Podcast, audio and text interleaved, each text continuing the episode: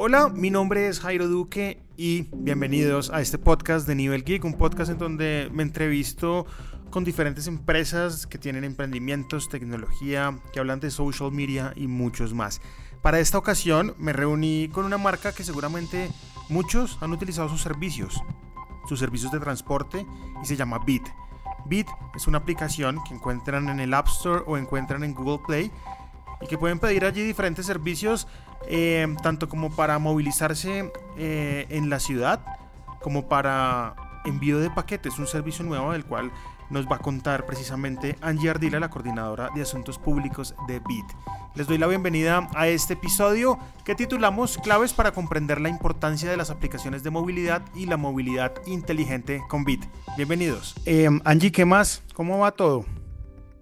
Todo, todo muy bien, Jairo. Muy contenta de estar acá realmente son, es un espacio que valoramos muchísimo en Bit. Y yo también muy contento porque soy, soy además usuario, ¿no? Entonces, em, ah, tener esta conversación para mí es muy interesante porque conozco lo que hacen como usuario y definitivamente pues me han salvado la vida muchas veces. Vamos a hablar en este podcast con, concretamente Em, las claves para comprender la importancia de las aplicaciones de movilidad y la movilidad inteligente. Pero antes de entrar ahí, quiero saber cómo una empresa que está en Grecia eh, se interesa por el transporte en Colombia. Claro. O por la movilidad. ¿Cómo, llegan acá? Sí, sí, e, es, es bastante peculiar la historia y a mí es algo que me fascinó de entrada de Bit.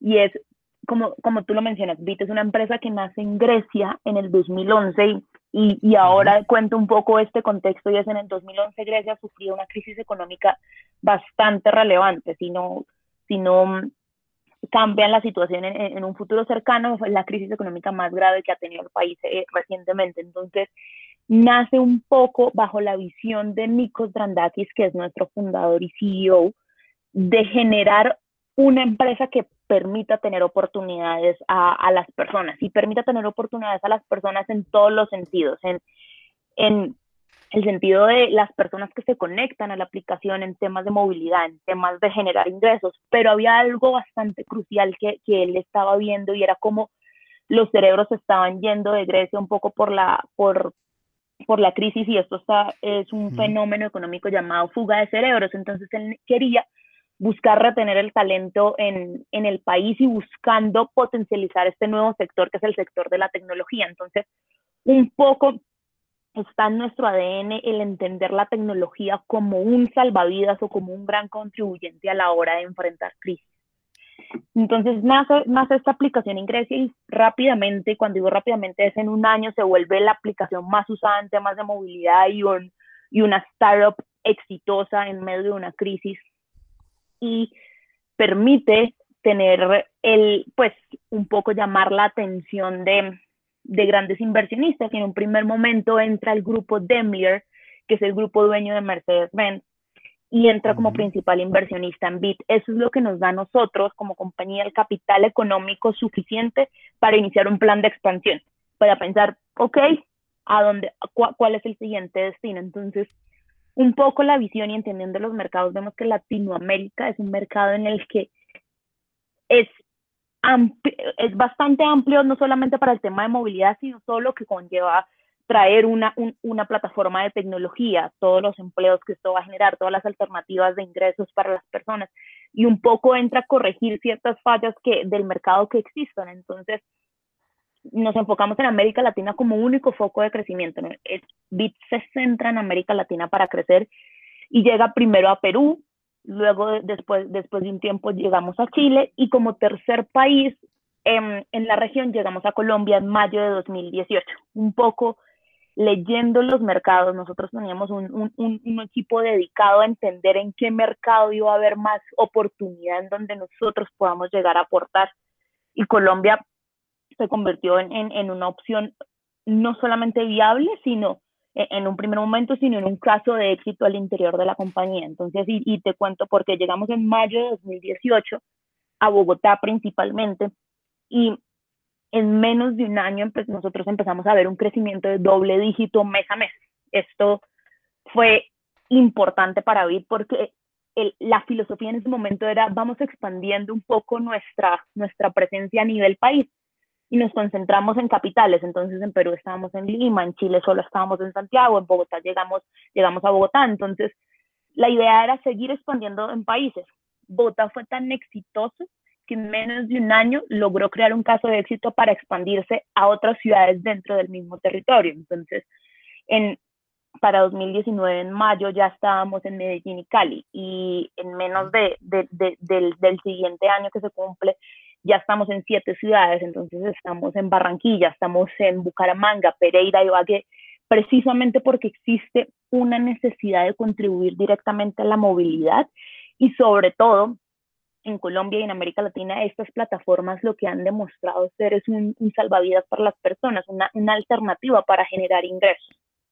Entonces eh, eh, llegamos como con, con, con una filosofía que Colombia particularmente ajustó en cierta medida y, y, y, actualmente estamos en estas siete ciudades donde te digo, un poco por, por el contexto, nos, hemos, nos habíamos enfocado en conectar usuarios, usuarios conductores con usuarios pasajeros que, que en una sola plataforma. Es decir, yo me necesito mover y hay una persona que tiene un carro en su casa y puede brindar ese servicio de movilidad. Entonces, la plataforma conecta una necesidad con alguien que la puede solucionar y ahí suceden los viajes. Entonces, estamos enfocados en eso. Recientemente, por el tema de, de la pandemia y el coronavirus. Bueno, para allá iba la... la pregunta que seguía, es, tú me hablas de expansión de números súper exitosos. Llegó la pandemia, llegó el COVID-19, la movilidad se redujo en el país brutalmente, estamos hablando de 80-90%. ¿Qué pasó con vida ahí en ese momento? Claro, entonces, no, eh, fue, fue, fue bastante drástico precisamente porque eh, pues nuestro core parte de, la libertad de la movilidad de la persona. O sea, yo tengo la libertad de moverme hacia donde, hacia donde quiero en, las alternativas que, que tenga, digamos, a, mi disposición. Llega el coronavirus y la movilidad queda totalmente reducida. No sé si recuerdas, pero a principios, o sea, y estoy hablando del 18 de marzo, particularmente que inicia el simulacro en Bogotá, para luego todo el país unirse el 20 de marzo, habían cero, o sea, cero excepciones al decreto de movilidad, todos en sus casas encerrados. Em, no, lo, recuerdo, recuerdo, muy bien, recuerdo muy bien porque me tocó cancelar mi cumpleaños. Entonces la fecha la tengo, la, tengo súper clara. No, sí, eh, yo cancelé en esa época el cumpleaños, pues por todo lo que, todo lo que pasó, entonces sí la tengo súper marcada, quedé marcada por vida con eso. Sí, no, yo tengo esas dos fechas clarísimas, un antes y un después.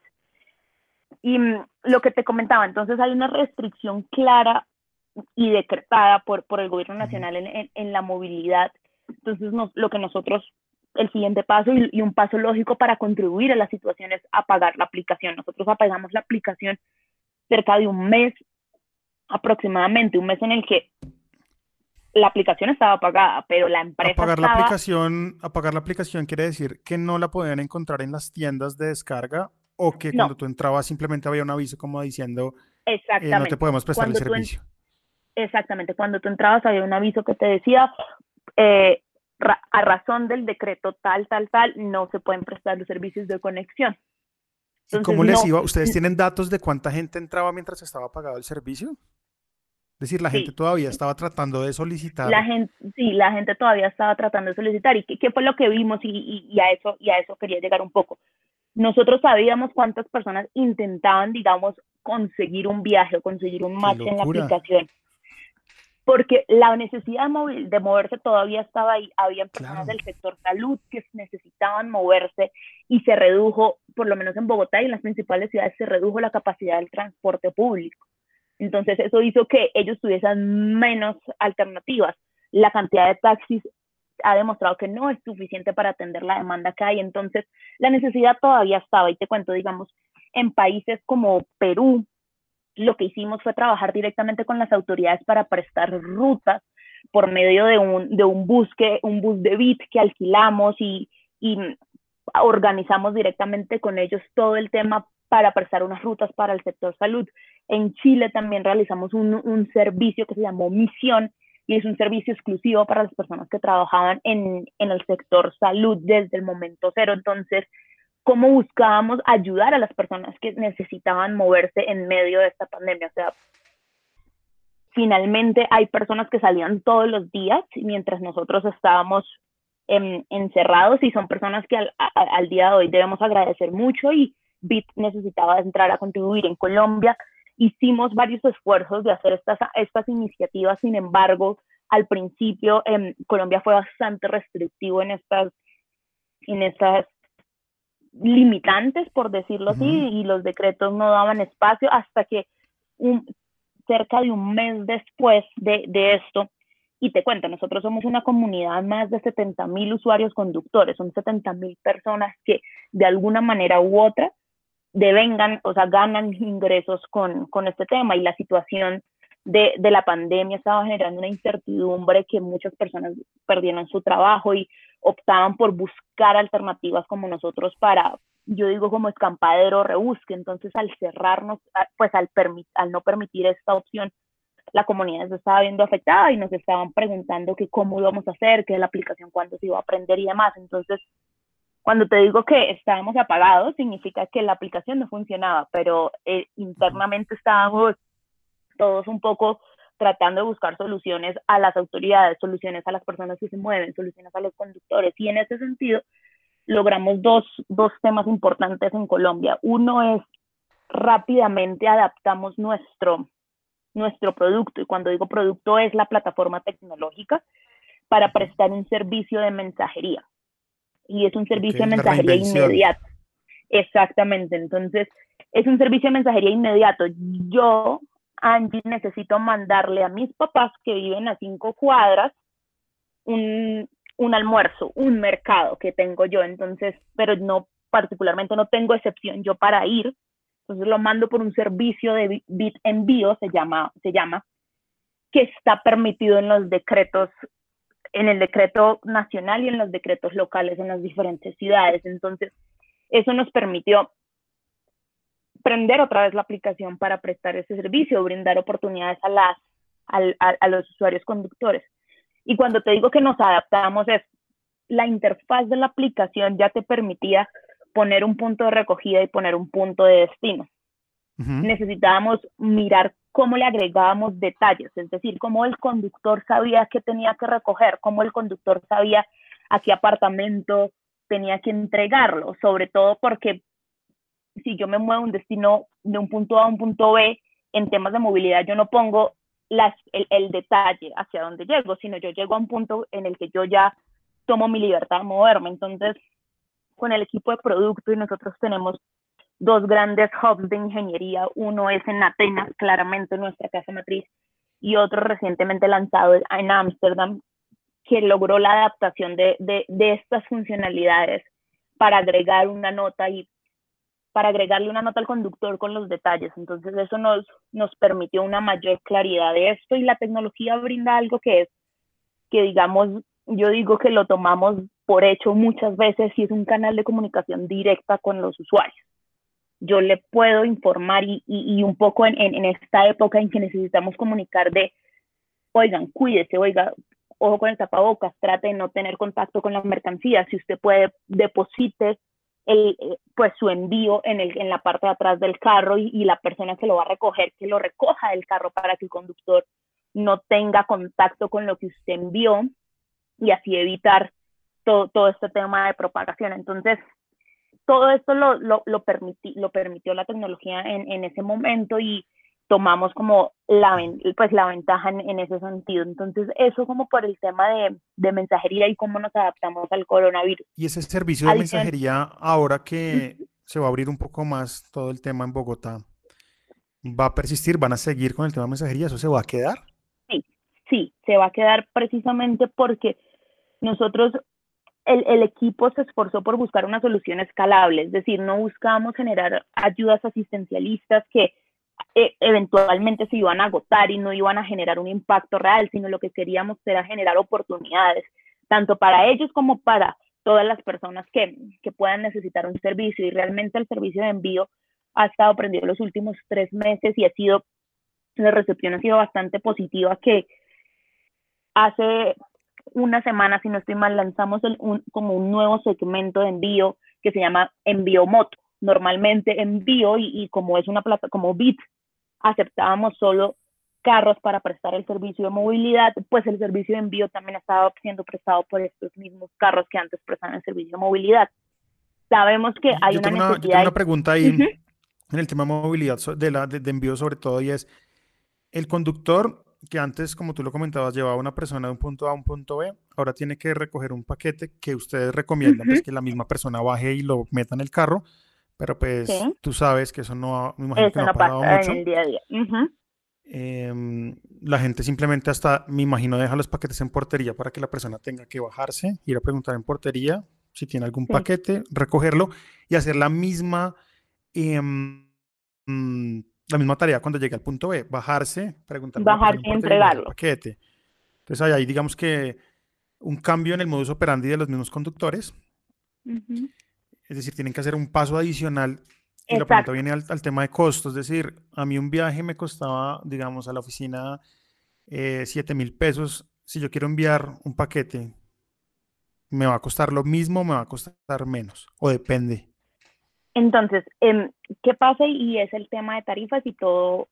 La respuesta es cero atractiva, pero depende, depende de qué. y tu viaje normalmente a la oficina en temas de movilidad contemplaba factores como tráfico, como distancia, y BITS tiene algo bastante particular y es que nosotros calculamos la ruta más óptima y con base a eso genera, se genera una tarifa y la variación en la tarifa de lo que te decimos en, en un primer momento antes de solicitar el viaje y lo que se cobra es, es muy, muy pequeño, porcentaje es menos del 0.3%, son los viajes que varían. Entonces, eh, un diferencial que nosotros tenemos frente a otras aplicaciones es eso, nosotros tratamos de comprometernos con la tarifa que, que damos. Entonces, esa primera tarifa se va afectada por ciertas variables. Actualmente, eh, y digo que no, no, es tan comparable precisamente porque los factores del tráfico han cambiado sustancialmente. No es el mismo, a pesar de que pueda ser el mismo recorrido, la ruta es mucho más óptima, es decir, hay menos carros en las calles.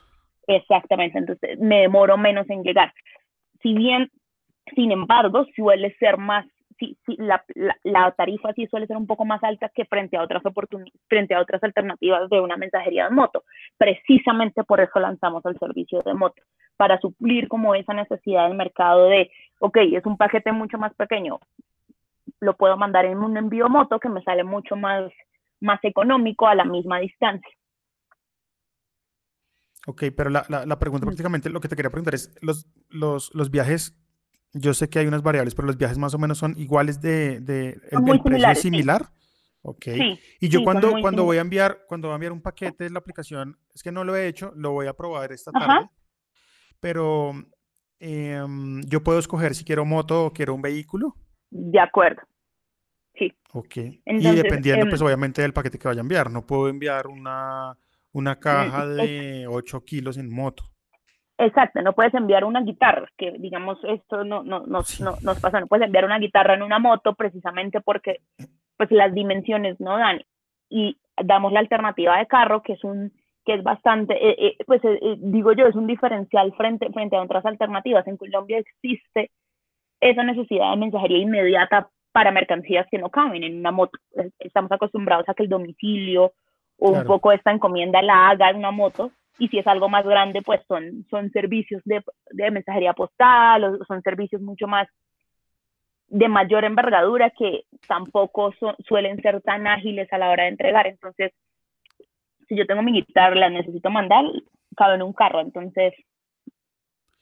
¿Y ustedes cómo se aseguran que la persona que pide el servicio precisamente va a enviar una guitarra, va a enviar una batería, para hacerlo más extremo, y pide una moto? Cuando llega el tipo de la moto y uno tiene esa vaina ahí empacada y vea, es para llevar a tal lado, ¿ahí qué pasa?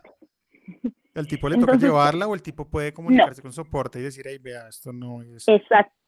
Eh, Y a, eso me refería con los canales de comunicación directa y los canales son doble vía. Entonces, nosotros tenemos unas, una serie de razones de cancelación, por tanto, para pasajero, para conductor y un poco por el contexto se han agregado. O sea, a medida que las cosas pasan, porque sí, nosotros nos imaginamos unas y siempre hay alguien que realiza algo, no, pues pedí, una, pedí un envío en moto y no es para que me llegue a mí, es como, oye, no, okay. esto es un servicio de mensajería. Sí, entonces, esto es, entonces se, suceden estas cosas y aprendemos de, de, estos, de, de, estos hechos y lo que tratamos es educar muy bien a la comunidad de usuarios conductores que suelen tener un mayor engagement con nosotros y es recuerde que estos son los parámetros y de hecho ahorita con, con el tema del COVID sacamos un, un protocolo sanitario. ¿Cómo, em, cómo hacen, cómo, hicieron, ¿Cómo hicieron el plan de comunicación para, para, los conductores? ¿A través de qué canales enviaban la información? ¿La misma aplicación o correo electrónico mira, llamaban? Nosotros, nosotros dos, dos canales son muy efectivos y es la misma aplicación, o sea, la información que nosotros damos en la aplicación y es como ese pop-up que te sale apenas abres la aplicación, es el principal canal de comunicación, es lo que es el más efectivo con ellos. Entonces, eso lo usamos mucho. Adicionalmente, el correo también lo usamos, pero en el contexto del COVID, con este tema de cancelación y el protocolo sanitario, eh, planteó una serie de llamadas aleatorias, es decir, durante el, pues durante el, confinamiento veíamos que estaban pasando un viaje en Bogotá, entonces alguien de nuestro equipo llamaba al usuario conductor a preguntarle si todo estaba bien con el paquete.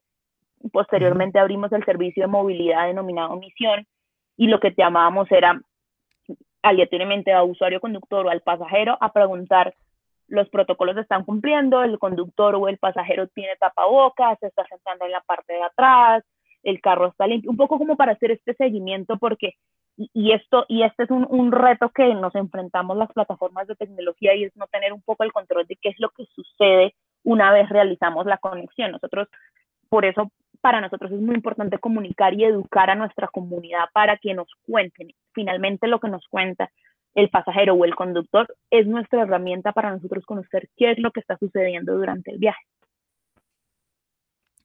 Y la otra pregunta que viene muy de la mano es el tema del soporte, pero el soporte para usuario. Em, ¿Cuáles son esas, esos, esos, canales que yo tengo como usuario para escribirles, no sé, diciéndoles, hey, envío un paquete y nada que llega? Y nada que llega o... Exacto. Tantas preguntas que tiene uno porque, porque eh, el colombiano promedio es muy, muy afanado. Sí, Entonces uno quiere que todo pase ya y se empieza uno a preocupar y, y creo que la mejor forma es poder escribirle a, a, y preguntarle de mi paquete, ¿qué pasa? ¿Esos canales están ahí, existen? Esos canales, esos canales están ahí, tú en la aplicación. Y, y, me voy un poquito antes de eso, y es la tecnología nos permite tener, nos permite tener trazabilidad exactamente en dónde está mi paquete. Y, y siento que ya nos estamos acostumbrando al hecho de, ok, estoy pidiendo y puedo monitorear exactamente dónde viene el carro que me va a llevar o el carro que está trayendo mi paquete. Y cuando esto se sale un poquito de control, ahí es cuando entra un poco como el colombiano en angustia, que, nos, que pregunta y demás. Hay un canal abierto 24/7 y es en menú ayuda en la aplicación. Yo puedo reportar algo con, con mi viaje, con mi viaje con, o con mi envío.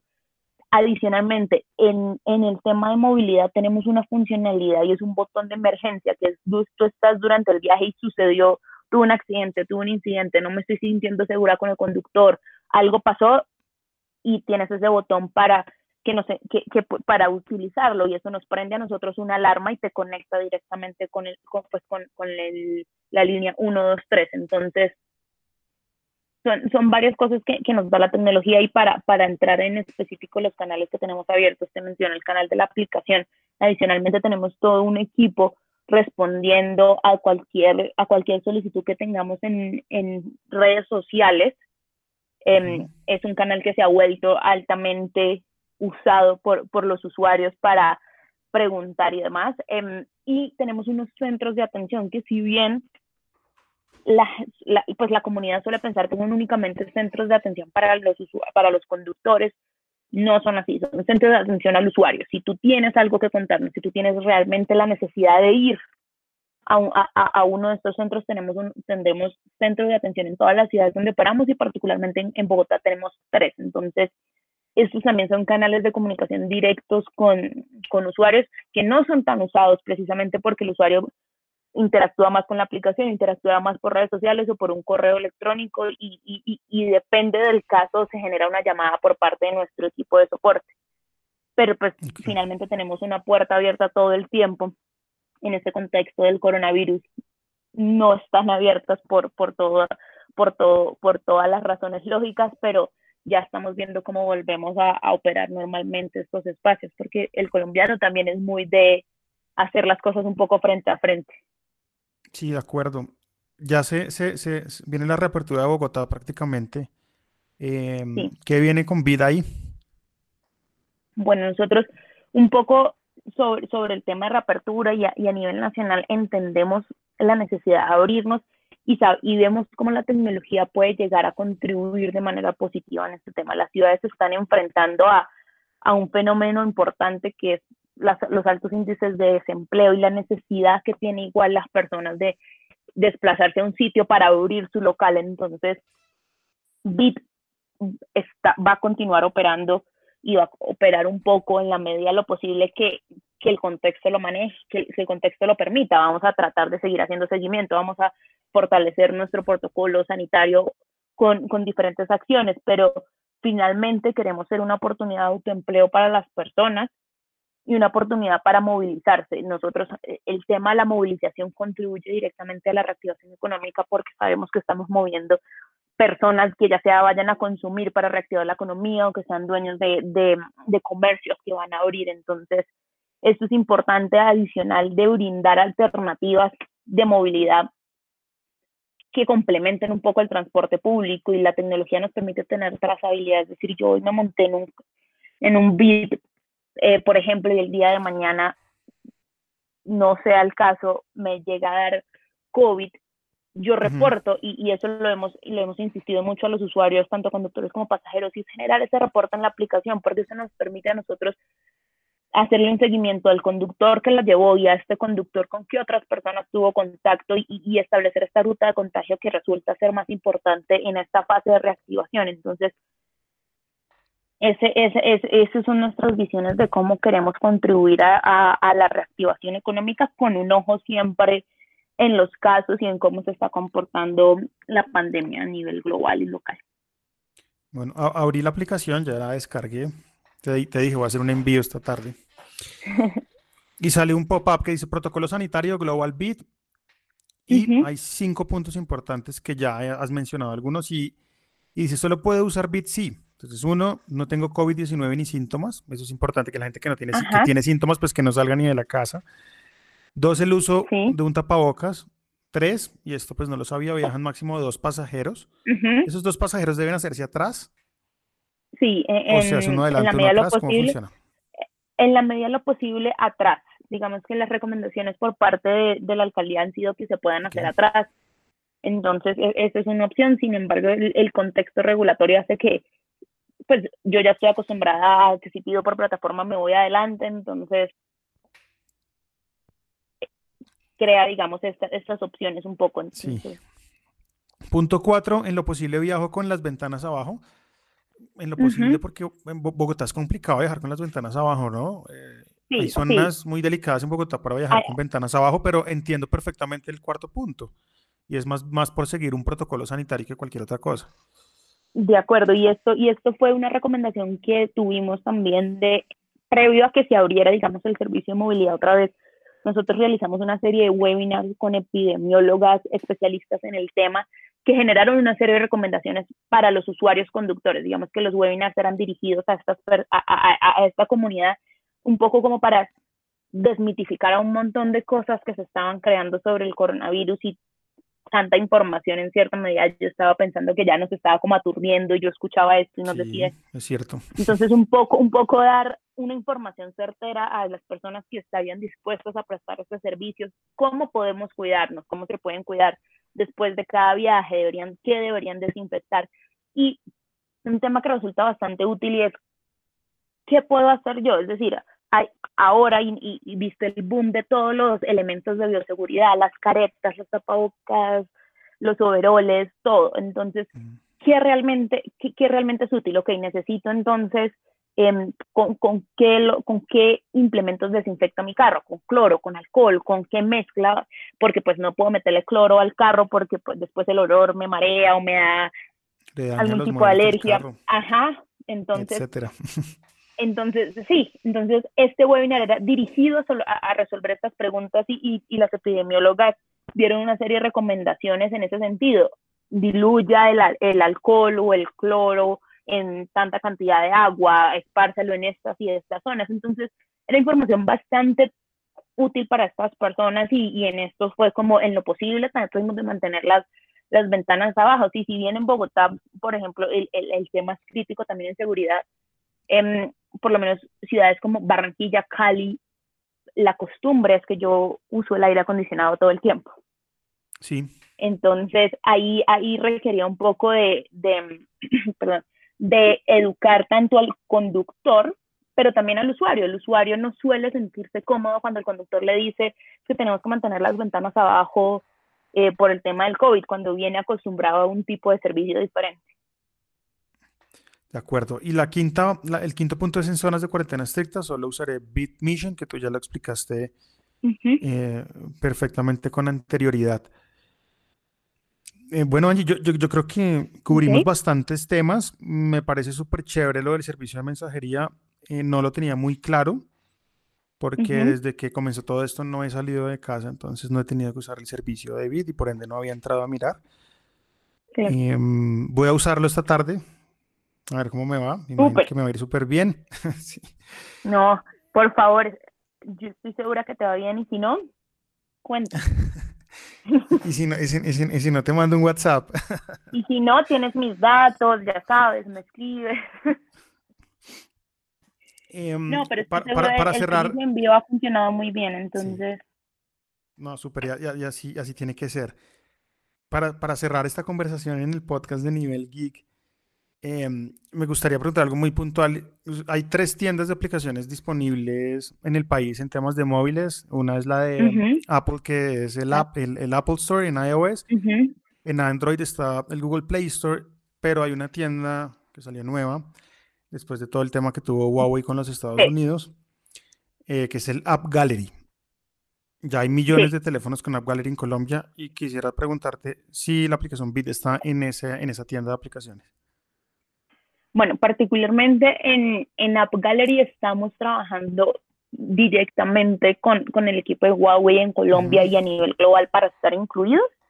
Eh, digamos, okay en este momento no, no estamos, pero sabemos que es un mercado bastante, bastante amplio y la penetración de, de estos dispositivos en, en Colombia y en América Latina es importante para nosotros, gigante, entonces sí. estamos trabajando de la mano con ellos para estar incluidos y de pronto ahí se vienen cosas chéveres con, con ellos, entonces estaremos. ¿Tenemos alguna fecha tentativa? Te lo pregunto porque me lo han preguntado mucho, mucha gente que tiene este, estos teléfonos en donde ya no tiene um, la tienda de Google. Claro. Pues eran usuarios no. de Bit y ya no lo son porque no pueden tener la aplicación. Porque no pueden. No, nosotros estamos esperando y, y te lo digo con optimismo que a cerrar el año tengamos algo mucho más definido en este estilo. Bueno, Angie, listo. Ahí está entonces toda la información de Bit en el podcast eh, de Nivel Geek. Mil gracias por aceptar esta, esta invitación en el podcast. Estaremos charlando, yo creo, eh, cuando ya Bogotá empiece su círculo Normalidad. normal de movilidad para ver cómo van las cosas en Bit y contándole a la gente, por supuesto, las cosas nuevas que van saliendo en cuanto a la aplicación. Esas claro novedades que, que, van, no, van llegando. Mil, mil gracias a ti por el espacio y seguramente estaremos buscándote para contarte qué, qué cosas nuevas se vienen de Bit. Eso, eso es lo que nos, nos caracteriza y es cómo podemos continuar innovando en todos los mercados donde estamos. Entonces, seguramente escucharás noticias pronto.